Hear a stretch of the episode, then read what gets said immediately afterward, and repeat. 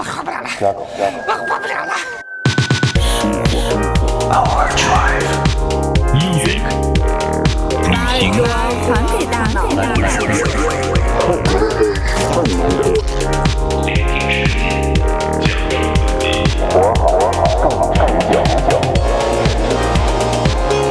This is Overdrive FM.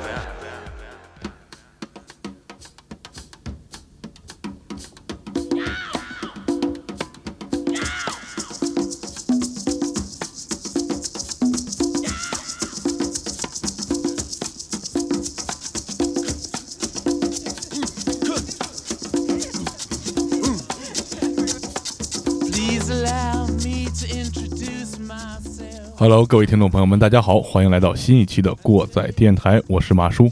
我是你们的鸡爷。哎真他妈无奈，这个默哀时间有点长。哎，今天呢非常遗憾啊，只有我和鸡爷给大家这个讲讲今天的故事。那两个衰咖真是妈靠不住啊！啊，接连请假啊！这乐队之前那个卡顿乐队黄了，就是因为 对，排练的时候接连请假 是吧？那个时候黄都没请假，哦，直接就等半天没人来了，就就没说，电话都打不通。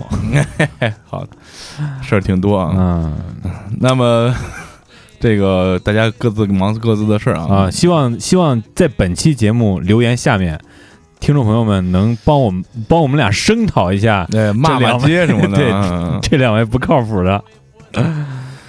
呃，行，今天时间录制开始也比较晚了，我们就呃直接进入故事啊。大家听到开头这首歌应该是很熟悉，毕竟我们在之前的一期节目《这个 美国派的崩坏》里边点到过，并且我们在之前英伦入侵对英伦入侵第二趴应该是记不太清了，啊嗯放过这首放过这首歌，很经典非常经典的一首歌。当时马叔就说过里面的一些小故事对啊，咱们今天就是接着那个东西，把他这个事儿给岔开了。对对对对对，也是之前挖了坑嘛。对对，对，没想到这么快就能填上，是，很很意外，很意外。这首歌名字叫做《Sympathy for Devil》。对，同情恶魔或者叫同情魔鬼这么一个歌。呃，同情的魔鬼是谁呢？Mickey Jagger 在唱的时候可能说这个魔鬼就是你和我，对，嗯、就是这个，就是说大家的意思。对，这就是大家的意思。就是嗯他在歌里面就唱到一句呢，就是说谁杀了肯尼迪？家族。对，谁杀了肯尼迪？肯尼迪斯 对对对，然后其实就是你和我，说白了，对啊，嗯，当时他为什么那么写呢？呃，因为当时因为他一开始的时候想写谁杀了肯尼迪，对但是就是写了没两天，然后他兄弟给死了，所以说他把那个肯尼迪换成了肯尼迪斯。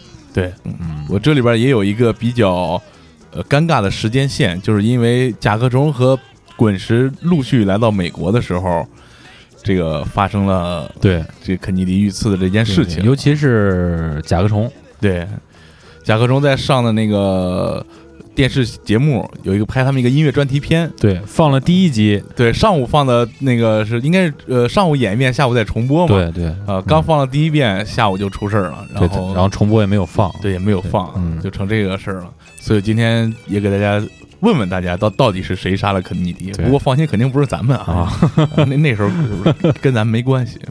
一会儿有一首歌也会提到这事儿，跟咱们没关系。对对，嗯那么先说说这个故事吧，就是肯尼迪遇刺。嗯肯尼迪呢，可以说是整个美国这么多届总统里边最有传奇色彩的一个。对呃而且他后边因为他的遇刺嘛，有很多神秘的神秘主义的故事围绕着他，嗯包括阴阴谋论之类的。对，他呢是一九一七年生人，他的整个家族，就是他出生之前，他的整个肯尼迪家族都已经是非常著名的这种政治家族了，哦有点像类似今天的这个卡戴珊家族。卡戴珊，对乔布什，哎，对，有点这个意思。嗯，他十九岁考上了哈佛，哇，就在哈佛上的学，然后，然后加入了美国军队，成为一个海军军官。在第二次世界大战的时候，他还因为英勇救助落水的这个船员，还获得了一枚紫心勋章。嗯，这个紫心勋章啊，是什么含金价值吧？是当时二战里边级别最高的，就是战场上给的这个勋章，哇，级别最高的也是，挺骁勇善战的，还对，挺能打的，跟那个小布什就不一样了。对，那不是逃兵吗？呃，从政之后呢，先后担任了众议员和参议院，并在一九六零年的时候打败了当时这个时任副总统的尼克松，嗯，哎，成了美国的总统。这个肯尼迪啊，年轻英俊，口才极好，他非常会演讲，而且他的媳妇儿长得也特别漂亮。嗯大家可能后边新闻里会经常看到，就是如果你去了解这个案件的话，会看到他媳妇儿。呃，两个人就非常就是感觉什么似的，就是现在的川普跟他跟他闺女那个、哦，那个感觉似的啊。其实川普媳妇儿长得也挺好看，但是川普嫌他媳妇儿不会办事儿，就不让他媳妇儿出来了，有点这意思。嗯所以说，肯尼迪风度翩翩，魅力十足，成了美国当时新希望的一个代表。因为他，你看他一七年生人，六零年当的总统，嗯岁数也不是很大呢，嗯跟奥巴马当总统岁数差不多，五十来岁儿对这样的。嗯当然，他在当总统的时候呢，也是提出了一些很多的政策嘛，让这个改革呀什对么的，让美国人民就非常欢欣鼓舞。那时候他想废掉这个联邦储备委员会，就是这个类似于当时这个国民党那四大家族控制整个美国的这个金融这一块然后把古巴导弹危机给化解了。呃，之后呢，支持这个科技战争，就是登月这一方面的事儿。嗯，太空计划，对太空计划，就后边因为这个事儿拖垮了苏联嘛。嗯然后后来这个越南战争和美国平权运动，它也发挥很大作用。尤其后边这个美国平权运动，就是后边嗯马丁路德金他们这一波。哦，虽然这个南北战争已经过去很多年了，但是种族隔离还是存在的。他想把这个彻底就是消除掉嘛，对，这样更利于社会发展。美国人多喜欢这个肯尼迪啊，就是他的影响一直到现在啊，就说他任期内支持率一直在百分之五十五以上。哇，这个就非常就有点夸张，你知道吗？这这个一个民选总统支持率在百分之五十五以上，而且平均支持率就是百分之七十，就说现在的川普啊是百分之四十的支持率，嗯这就是连任机会已经很高了啊。嗯再说说这个肯尼基长得帅的这个事儿啊，其实大家可以发现有一个规有一个规律，就是这个民选领导人啊，大部分长得都特别帅，啊，因为这个人根本上是一个视觉动物。嗯。拿现在几个比较出名的领导人来说吧，比如说我们当今圣上，嗯，那也是个非常英俊的人物，对。说明我们国家的民主在不断的进步。啊，对，拍手拍手，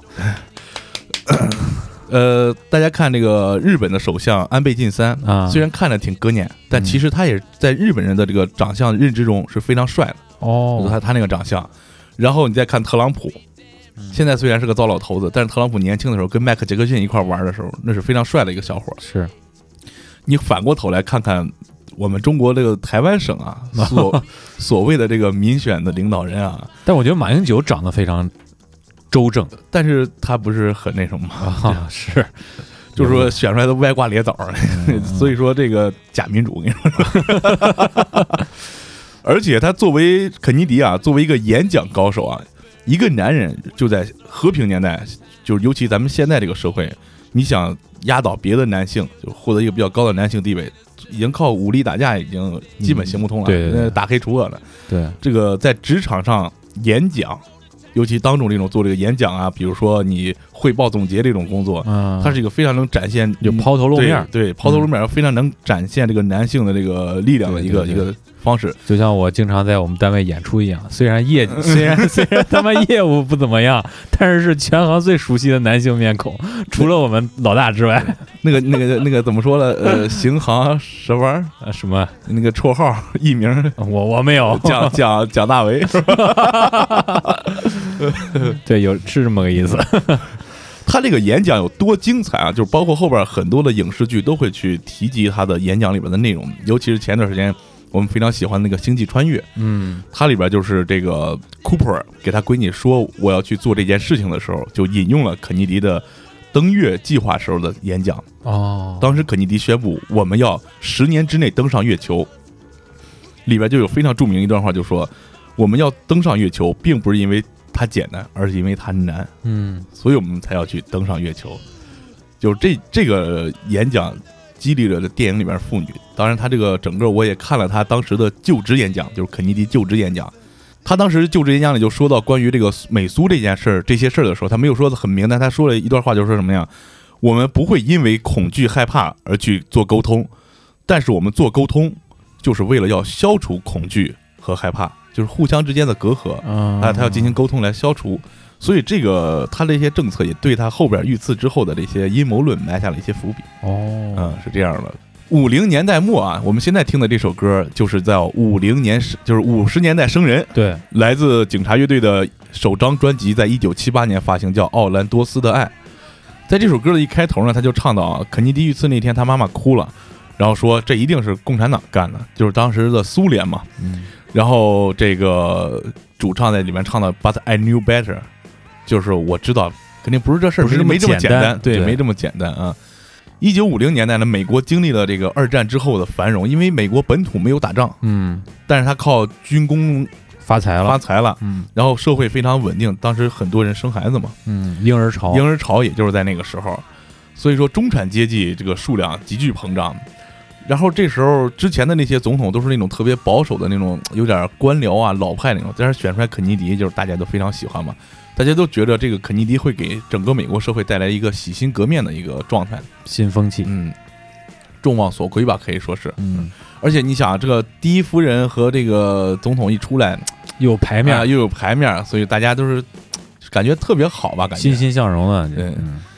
但是呢，这个肯尼迪也不容易啊，他上台三年，因为他六零年上台，六三年就遇刺了嘛，嗯，里边先后有什么呀？冷战加剧，对，他上台以后冷战就加剧嘛。虽然他意在解除这个冷战的这个尴尬局面，但是没办法，这个时势待人嘛。对，因为当时这个政治局势不是很乐观，对，而且古巴导弹危机也是那时候的事儿，对，然后还干了个事儿，猪湾入侵，就是美国 CIA 组织一伙军队想。跟古巴当地的那个民兵反抗组织联手，哦联手推翻卡斯特罗那个政权，结果被人家给一锅端了，这是非常尴尬的事儿啊。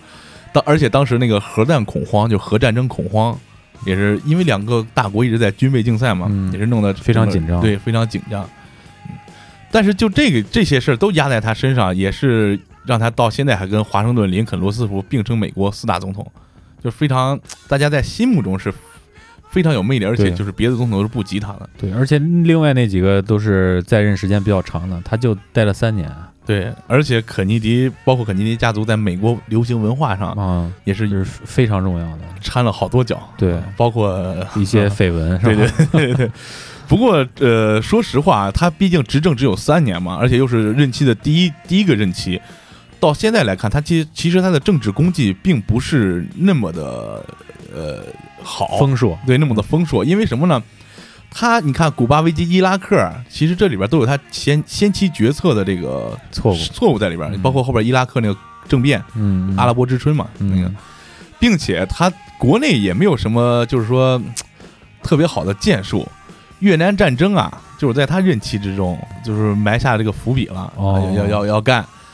民权法案也是这个约翰逊上台之后才推行通过呢，嗯，所以说就是真正安到他头上的这些功绩，其实没多少，，对，其实没多少，嗯，但是他就是一个魅力特别高的一个人，对，嗯。而且你想那个年代婴儿潮，年轻人又多，大家会非常喜欢这样一个总统。嗯，而且那些人现在都成中流砥柱了，所以他的位置肯定也就一直到现在。对对对，包括我们刚才说的那个绯闻那些事儿，玛丽莲梦露这都知道，跟肯尼迪家族一直是尿尿不清的事儿。对，嗯，包括玛丽莲梦露的死后边有很多阴谋论，包括一些解密，就说可能当时因为什么呀，这个不同政见的这个想打击肯尼迪家族，嗯，所以把梦露给毒死了。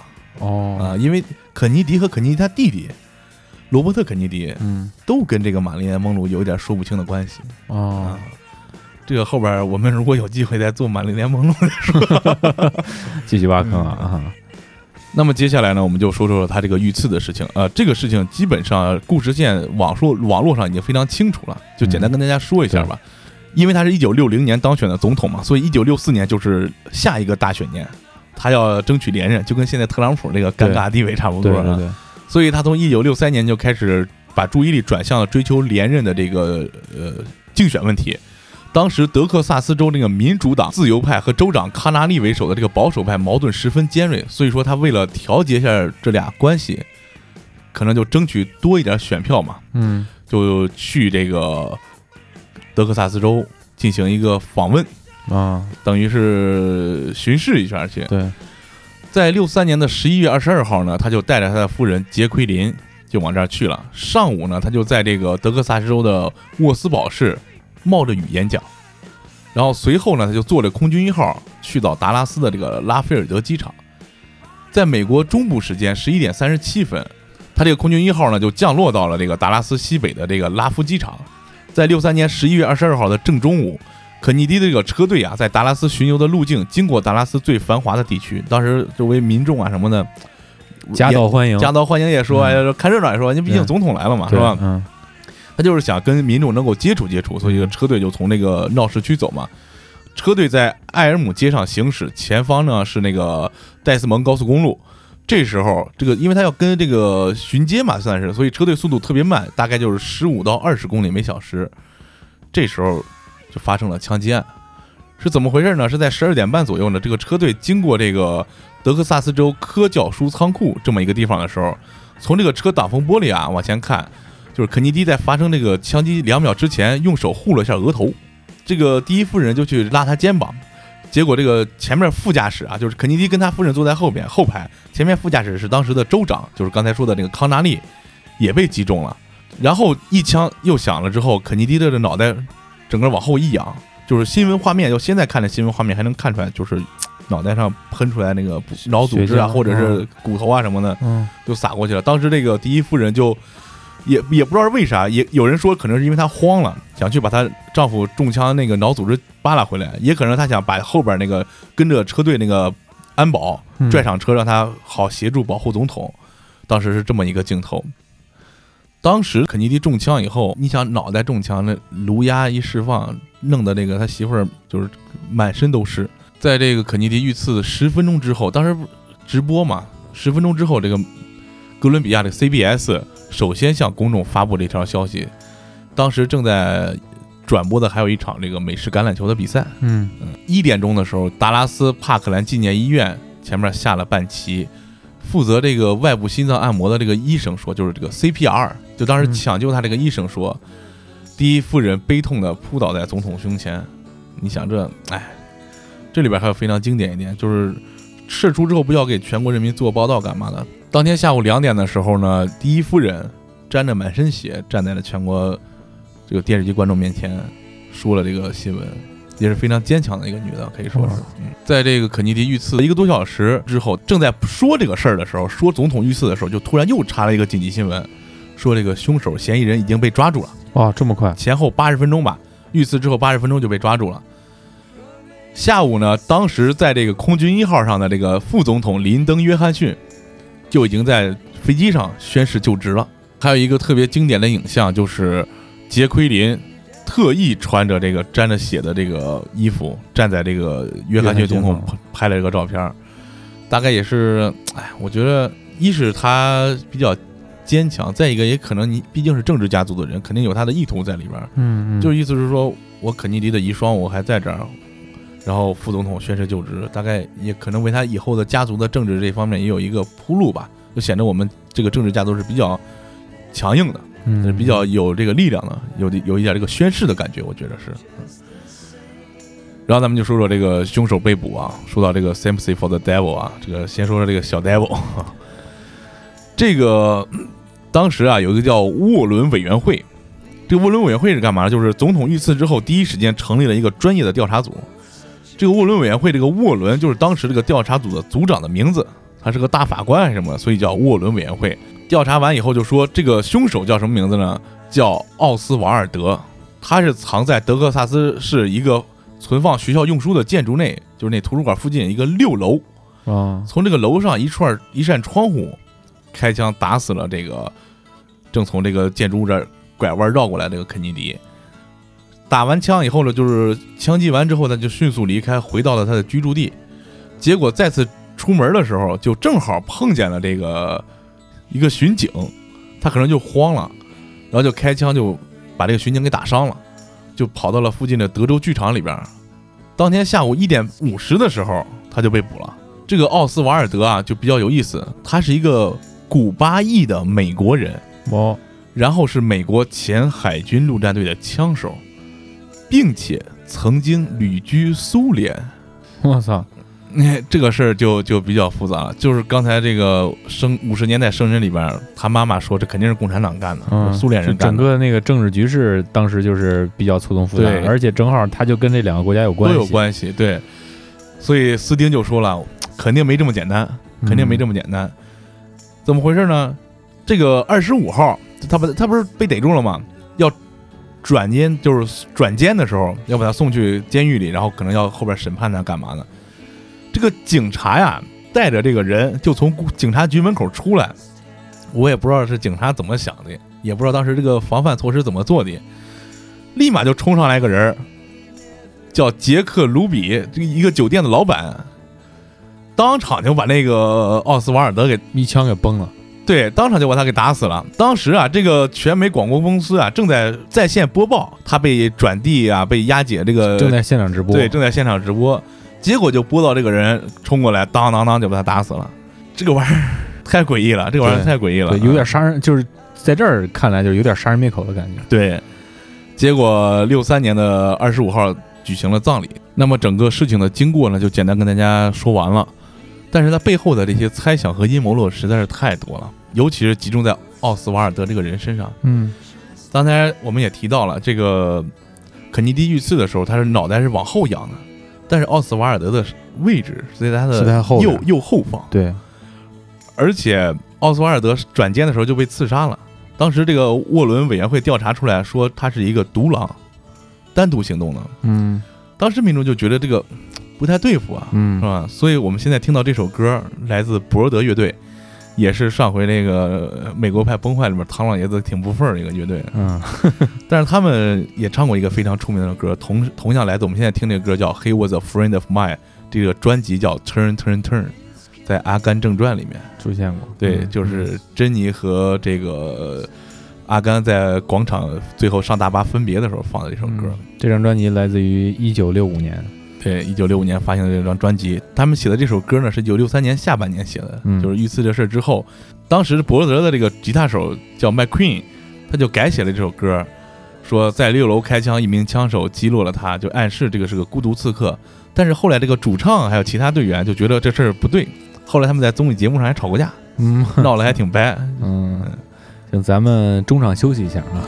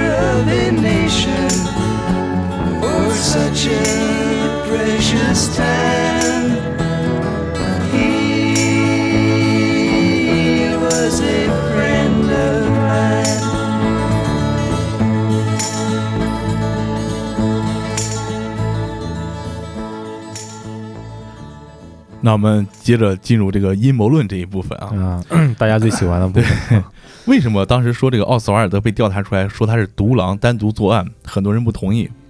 先跟大家说一个比较耸人听闻的新闻数据：十八名关键证人在之后几年里，六人被枪杀，三个人死于车祸，两个人自杀，一个人被割喉，一个人被拧断了脖子，五个人是所谓的自然死亡。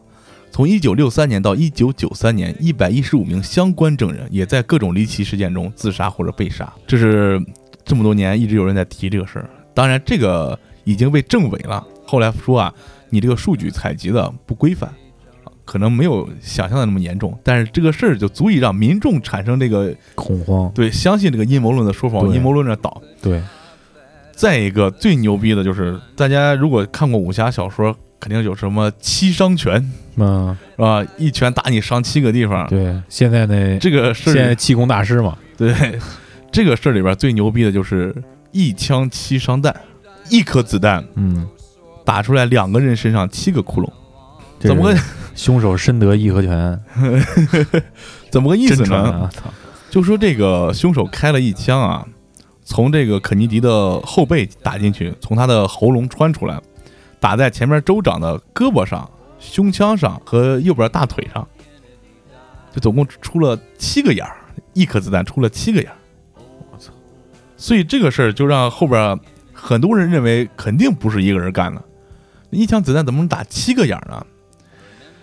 当时这个调查结果就说，一致认为啊，刺杀现场只射出了三颗子弹，就是第一枪就是新闻上开有点捂了，第二枪就是致命那一枪，然后还有第三枪，或者有人说是第一枪是放空了，就是第一枪没有打准，然后第二和第三枪连续的就命中了，是这样的说法。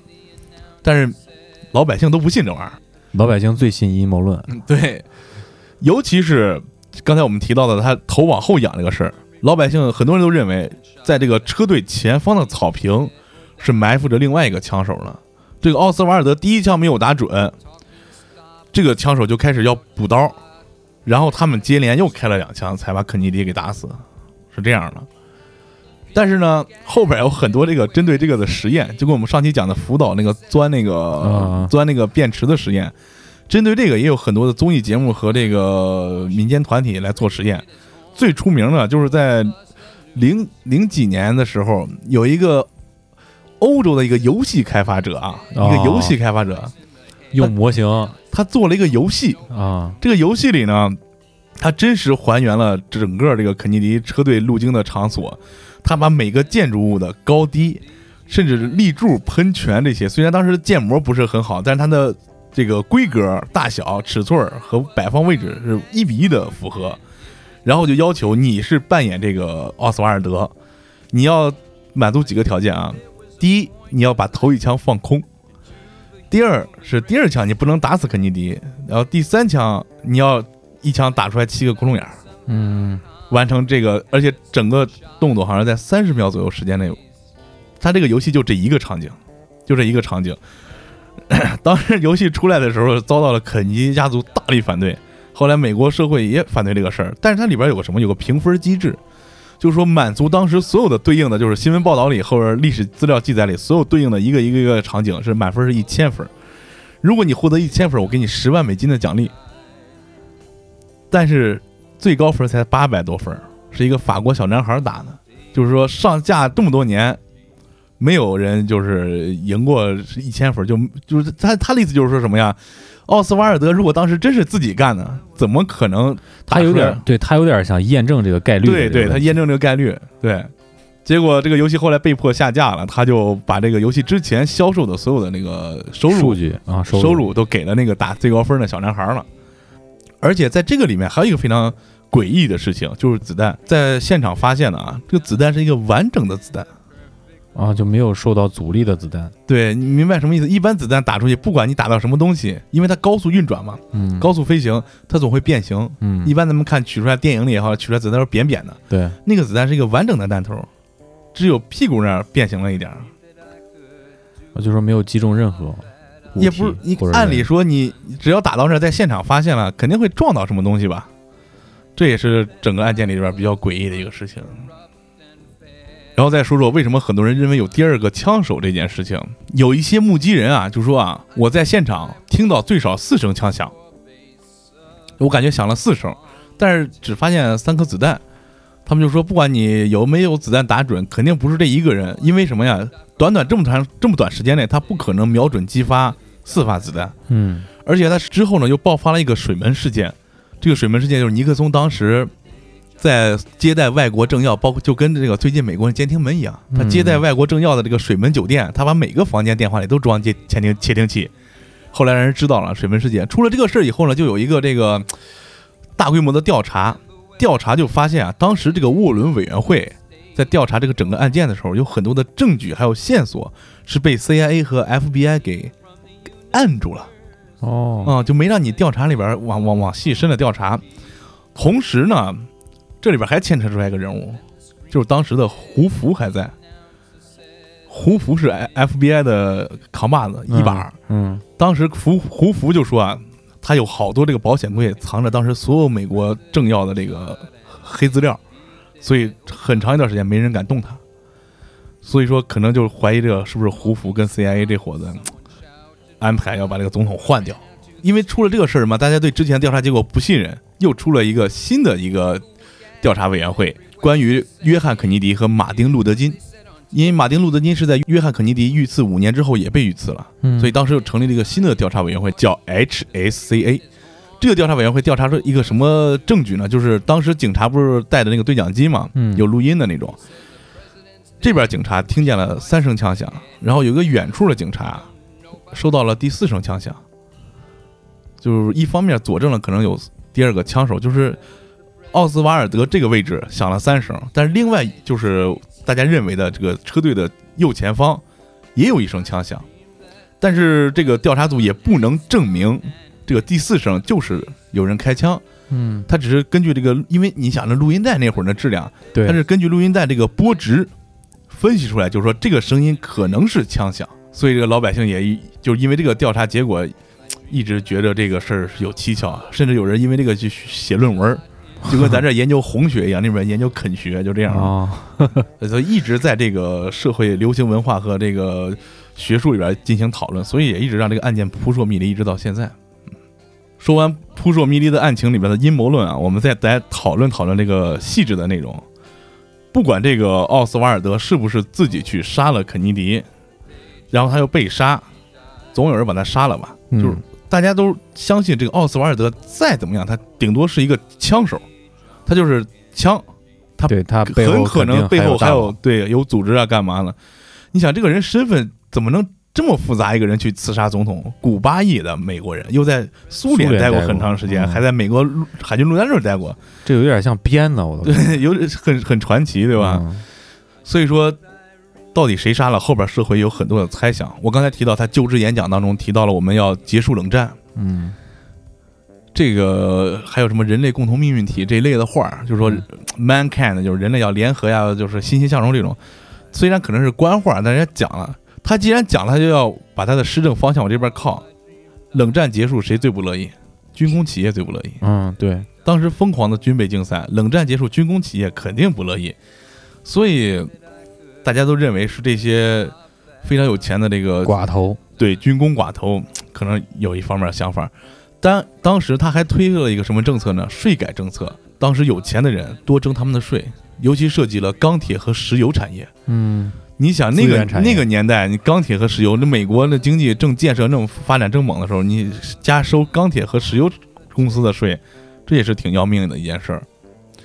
然后他还想终止越战，再加上不越战不冷战，你说那会儿造枪造坦克造大炮呢，对，嗯肯定就不爽。对，他还反对一个什么事儿，就是刚才我们也提到了，就是这个美联储，就是美国什么银行联邦委员会，对，美联储，美联储独自是一个公司，，对发行美元的这个独自是一个公司，而且这个公司这个背后的人说是这个共济会的老大，嗯，对，而且还有另外一个阴谋论，就是我之前也听说过，说那个美国总统历任总统里边，嗯，好像只有 JFK 不是共济会会的这个会员。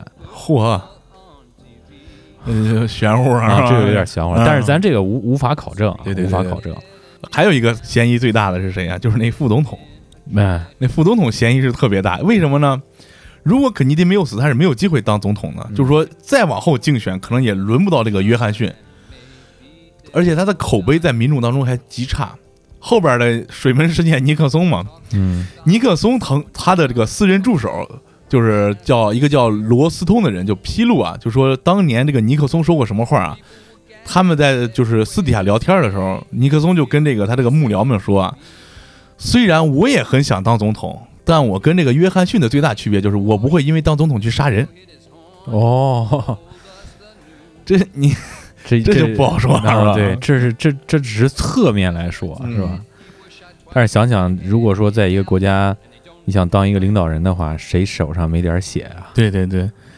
再一个就回到刚才说到胡佛嘛，嗯就是 FBI 和 CIA 联合把他弄死了，可能就是因为觉得胡佛可能我发现肯尼迪这个人虽然生活上有点风流韵事，但没有能让他抓住的实际把柄。我觉得这个总统我控制不了，我可能要把他做掉。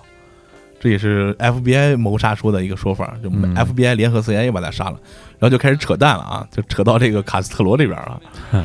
就是有传闻的啊，美国中情局暗杀了卡斯特罗三百多回没成功，对对对对对但是这个卡斯特罗又暗杀肯尼迪一回，暗杀成功了，就说这个事儿很可能是卡斯特罗暗杀的。为什么？很好理解，苏联待过的古巴裔，这个当时为什么开头歌也唱他妈说的肯定是苏联人或者共产党干的，有这个猜想。但是其实卡斯特罗也否认过这事儿，就说我可这肯定不是我干的，无稽之谈。你仔细想想啊，卡斯特罗古巴那么小一个国家，他敢去真正的去刺杀美国总统吗？他要的是什么？他要是在美苏争霸之间，获得既得利益。对，获得既得利益，他不会去干那么极端的事情呢。嗯这个就有点天方夜谭，说实话。而且你那么小的国家，你真把人总统暗杀了，如果最后查查查实锤查到你这儿了，你说你这国家还会存在吗？对，再说了，一个真要是卡斯特罗去要去杀肯尼迪，他肯定不会找一个古古巴裔的美国人去杀吧？对，那大不了策反一个，对吧？或者我从小培养一个本土美国人去干这个事儿，我费这么大劲，我我找半天找个古巴裔，这不等于给别人送枪了？这是你过来打我吧，有点这意思。嗯，所以这个就比较扯淡。后边呢，还有一些就是类似于不排除是蹭热度的一个阴谋论，嗯就是有蹭流量蹭流量。对，这个芝加哥有一个所谓的黑手党公主，她叫安东尼蒂·吉安卡纳，在一本书里边就说啊，当时啊，肯尼迪去竞选，吉安卡纳的父就是这个安东尼蒂他爹是黑手党的这个当时扛把子，叫萨姆·吉安卡纳，帮他就是拉底下就通过 VBU 也好，反正手手底下组织庞大嘛，给他贡献了十万多张票。哦，当时就商量说，那你上去以后能不能给我弄个一官半职，我也洗白白，嗯，就跟那个黑金里边那个哦谁要当立法委员一样，嗯是吧？就是谁同意谁反对那劲儿的。嗯，结果肯尼迪当选之后啊，不尿他那事儿，然后这个黑手党就雇人把肯尼迪暗杀了。嗯，好，说完这些呃有的没的，甚至一些天方夜谭、不靠谱的阴谋论呢，我们这个情绪有点激动啊。啊我们，放有点激动。放放缓一下，然后先听一首歌。听完这首歌呢，再讲讲这首歌嘖背后的故事和这首歌之后的故事。我们来听一听一首来自老李的歌，叫做《The Day John Kennedy Died》。 Playing football on TV. Then the screen went dead, and the announcer said, There's been a tragedy. There are unconfirmed reports the president's been shot, and he may be dead or dying. Talking stopped, someone shouted, What? I ran out to the street. People were gathered everywhere saying, Did you hear what they said on TV? And then a guy in a Porsche with his radio hit his horn and told us the news. He says the president's dead. He was shot twice in the head in Dallas, and they don't know by whom. I dreamed I was the president of these United States. I dreamed that I was young. 好，那我们回到我们的故事当中来啊。刚才说到的这首歌来自老李，呃 Lou 老对，这个老李就不用介绍了啊，嗯这太出名了。他写这首歌是什么时候呢？是他有一次故地重游，回到他年轻时候待过一个地方，就想起来那天的事儿了。歌词里也写到，当时发生这件事的时候，他在一个酒吧上班，电视里播的是一个大学这个橄榄球队的一个比赛。这时候播音员就说了，传来一个噩耗，我们的总统肯尼迪被暗杀了。他还通过这件事又想了想当时自己的那些想法，我们的世间人人情冷暖呀，还有肯尼迪死后啊这些事儿，可以说肯尼迪被杀这件事儿，当时不光对美国社会有很大的影响，因为毕竟美国、苏联当时是两个超级大国，它对世界后边的影响也非常非常大。他遇刺的当年呢，美国这个内政外交这整个情况就就急转直下。你毕竟一个选出来总统，他有一套他的治理方案，他逐步实施，不管他第二年能不能连任，他最起码有个连连贯性。对你这一下副总统走马上任，很多事儿都弄不清楚，焦头烂额。对，而而且像这样一个超级大国，那是那时候的 number one 啊，对，他的总统被刺杀了，肯定对下面的影响会非常的大。就是说，呃谁的咱们听众也好，就是我们也好，就是单位领导突然换届，哎，对，对底下的影响也是特别大的。对六八年就是是五年之后嘛，四月四号，马丁路德金也遇刺身亡了。嗯当时这个如果肯尼迪活着，能把这个平权法案在他那一任就积极再推动的话，可能马丁路德金也不会有后边那么大规模的这个游行啊、示威啊什么的。可能我们历史书上马丁路德金可能就轻描淡写过去了。对，然后就没有没有那个没有那段 freestyle 的 burn 了。呃，但但是就我们之前节目也说嘛，历史没有如果嘛。对，啊马丁·路德金遇刺的这一年六月五号，肯尼迪的弟弟罗伯特·肯尼迪也去竞选总统，口号跟当年他哥喊的一样：终止越战、平权、税改，也被刺杀了。六月五号，所以《阿甘正传》电影里边有一段台词就说：“我想做兄弟应该也挺不容易吧。”跟这儿对应着呢，是吧？对，在这个之后呢，就是呃我们之前那个节目说 Jenny 那段了，嗯美国深陷越战泥潭，种族矛盾骤然升温，失业率也非常高。当时税改又没弄动石油产业这会儿，油价飙升，整个七十年代就美国人非常迷茫嘛。嗯，为什么有后来这个我们这个唐老爷子非常不忿儿这种上街游行这种活动啊？对，你年轻人觉得未来没有希望嘛？我不如高兴一天是一天，所以导致当时嬉皮士运动。这个坑我们回头要要要好好讲讲这个嬉皮士这个坑啊，这得说说啊，这里边事儿太多。这里边事儿太有意思，嗯而且，所以说那段时间美国纽约市啊，就大片的贫民窟，就是 人们生活环境整体就特别差。后边约翰逊刚才不是也提到口碑极差，老百姓不待见。那之后好不容易尼克松竞选上台了，又弄个水门事件。水门事件，尼克松辞职了，不是又又又又成了这个福特，福特后来有卡特，直到里根上台，这个星球大战彻底是把苏联撑的顶不住，这时候美国才反过劲儿。奥巴马在哪一年？就他他任上肯尼迪遇刺的这个纪念日的时候，发表讲话就说，肯尼迪在美国历史上是承前启后，充满理想主义，并敢于根据这些理想来憧憬和重塑美国，激励影响整整一代人，在美国历史上绝无仅有。这是现现就是当时的总统对之前总统的评价是非常高的。毕竟他也是哪个那个年代生生人嘛，对对吧？说完这些影响，我们再提一点题外话。肯尼迪家族，我们一开头提到，他是一个传统的政治家族。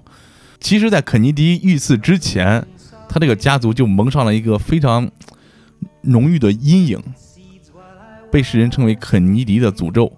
嗯这个网上有一个表能查到，这个大家自己有兴趣可以去看一下。从一九四一年开始，这个约瑟夫就这个老肯尼迪，从他小女儿开始，一直到最近二零一九年八月一号，罗伯特就是约翰肯尼迪的这个兄弟老三罗伯特孙女儿，因为服药过量在美国家中去世，才二十二岁。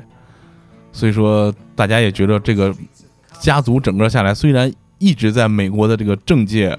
包括权力巅峰一直在游走，但是他家族命运其实是非常不幸的。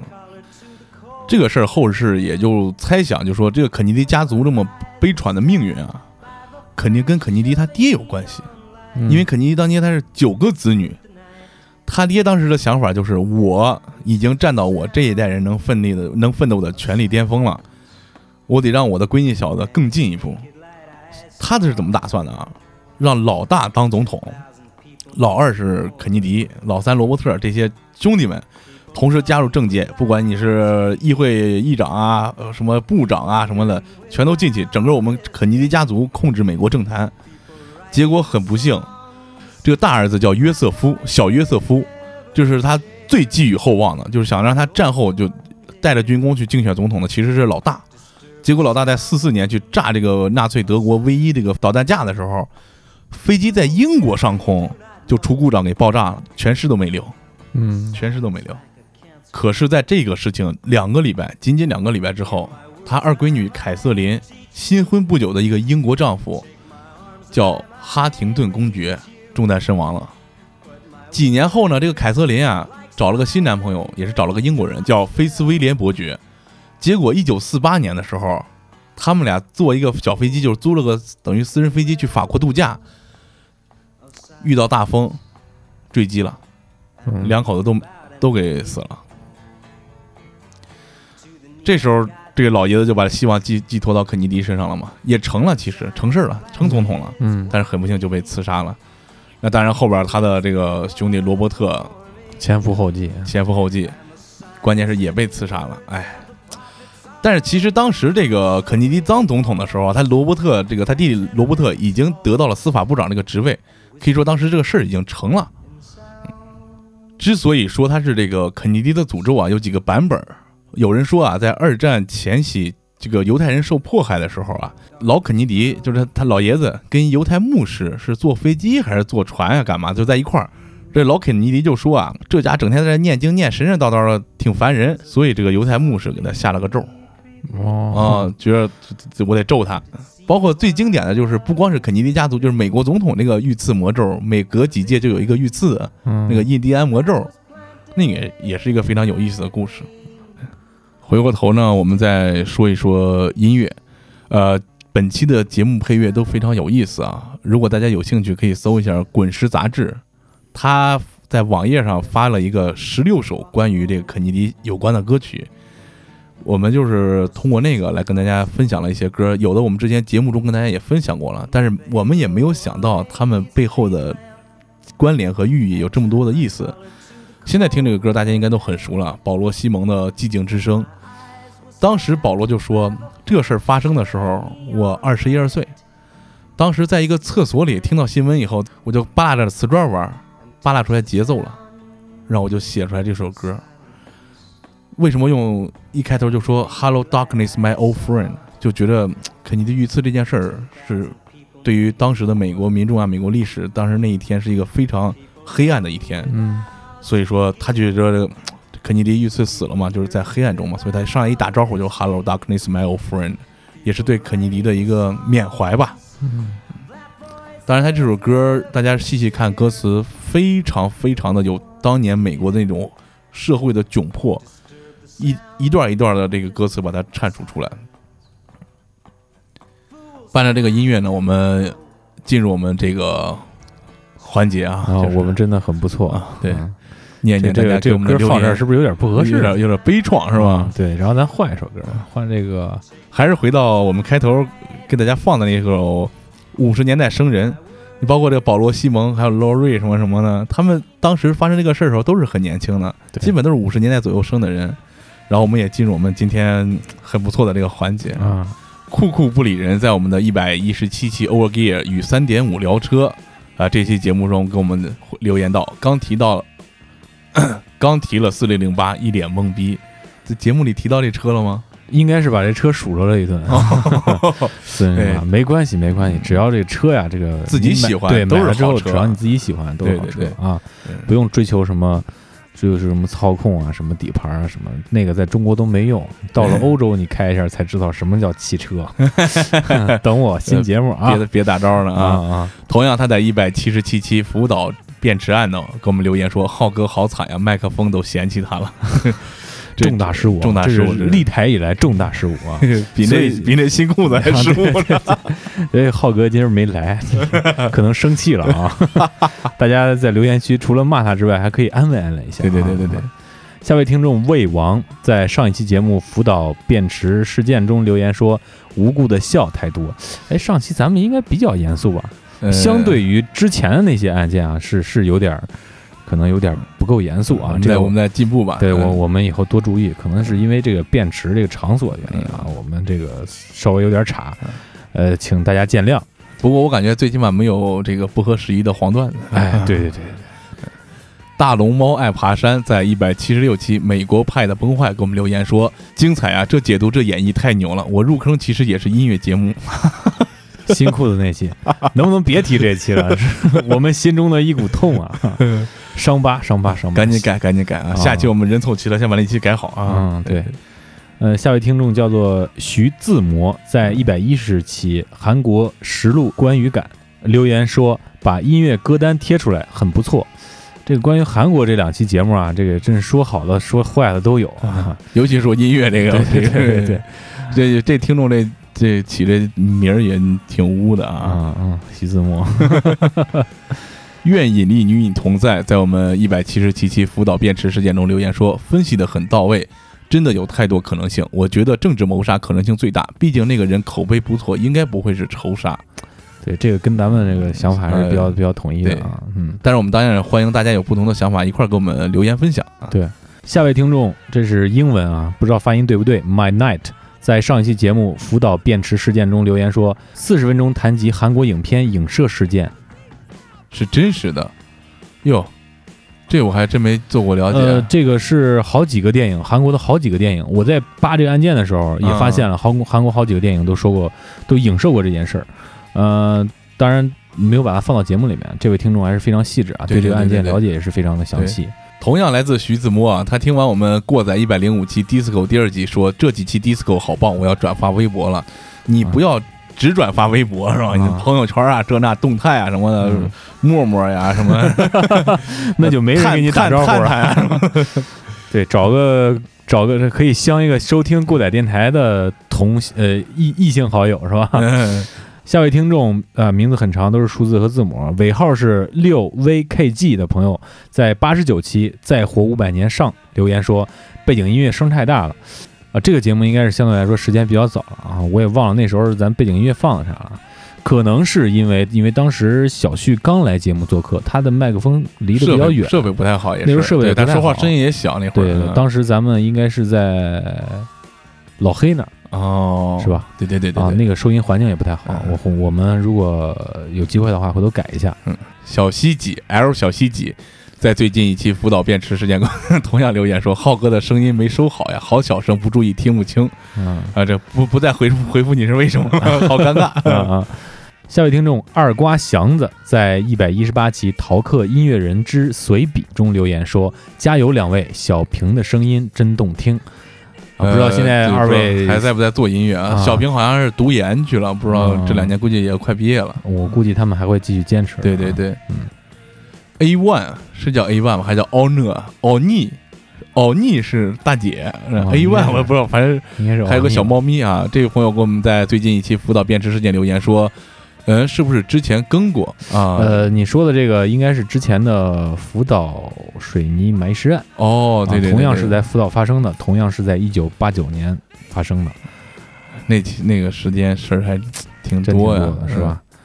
下位听众叫做嗯？蓝色骨头 The Blue Bone，在上一期节目留言说，档案馆终于换 BGM 了。啊，看来之前的 BGM 也 比较害怕，是吧？哦，有点瘆得慌？啊以后咱们争取这个每期都换啊。嗯，对，呃，然后这个叫二十的朋友在八十九期《再活五百年之外星人》给我们留言道：“我们只是一场模拟啊。”对，这是我们提到那个比较瘆人的一个想法吧？啊，对。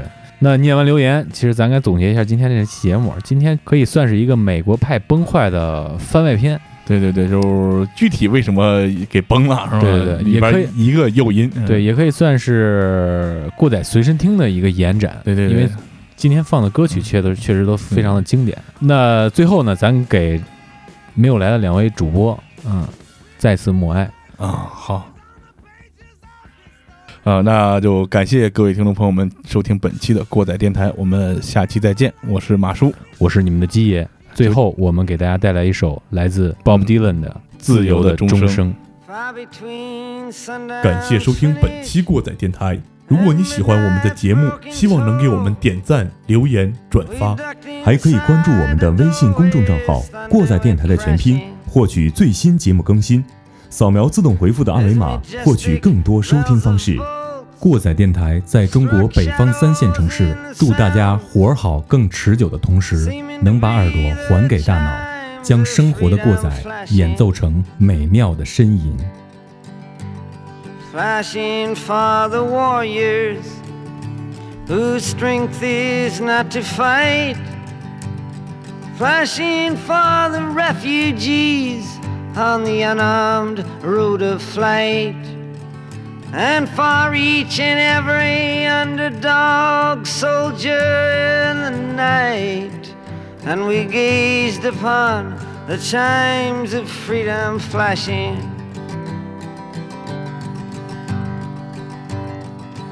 Through the city's melted furnace, unexpectedly we watched with faces hidden as the walls were tightening.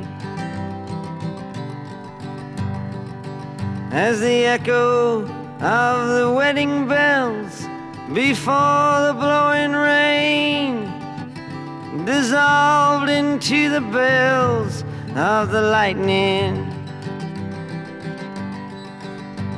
Tolling for the rebel, tolling for the rake, tolling for the luckless, they are abandoned and forsaked. Tolling for the outcast, burning constantly at stake. And we gazed upon the chimes of freedom flashing.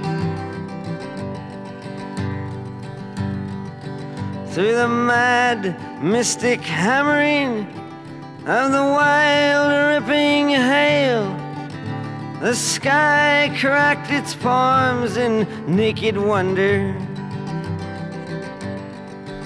As the clinging of the church bells blew far into the breeze, leaving only bells of lightning and its thunder. Striking for the gentle, striking for the kind, striking for the guardians and protectors of the mind, and the poet and the painter far behind his rightful time. And we gazed upon the chimes of freedom flashing.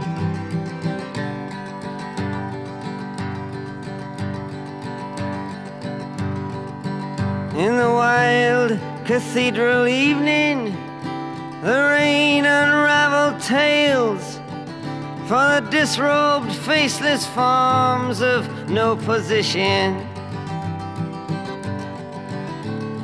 Tolling for the tongues with no place to bring their thoughts, all down in taken for granted situations.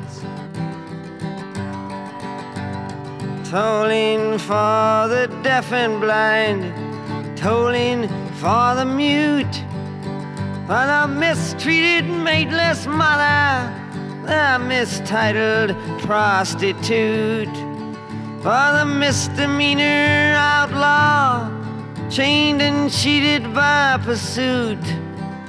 And we gazed upon the chimes of freedom flashing.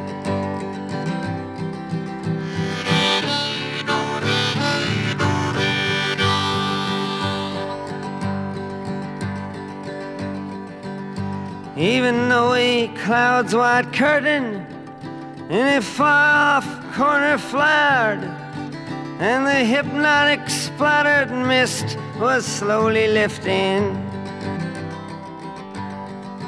Electric light still struck like arrows, fired but for the ones condemned to drift or else be kept from drifting. Tolling for the searching ones on their speechless seeking trail. For the lonesome hearted lovers with too personal a tale. And for each unharmful gentle soul misplaced inside a jail. And we gazed upon the chimes of freedom flashing.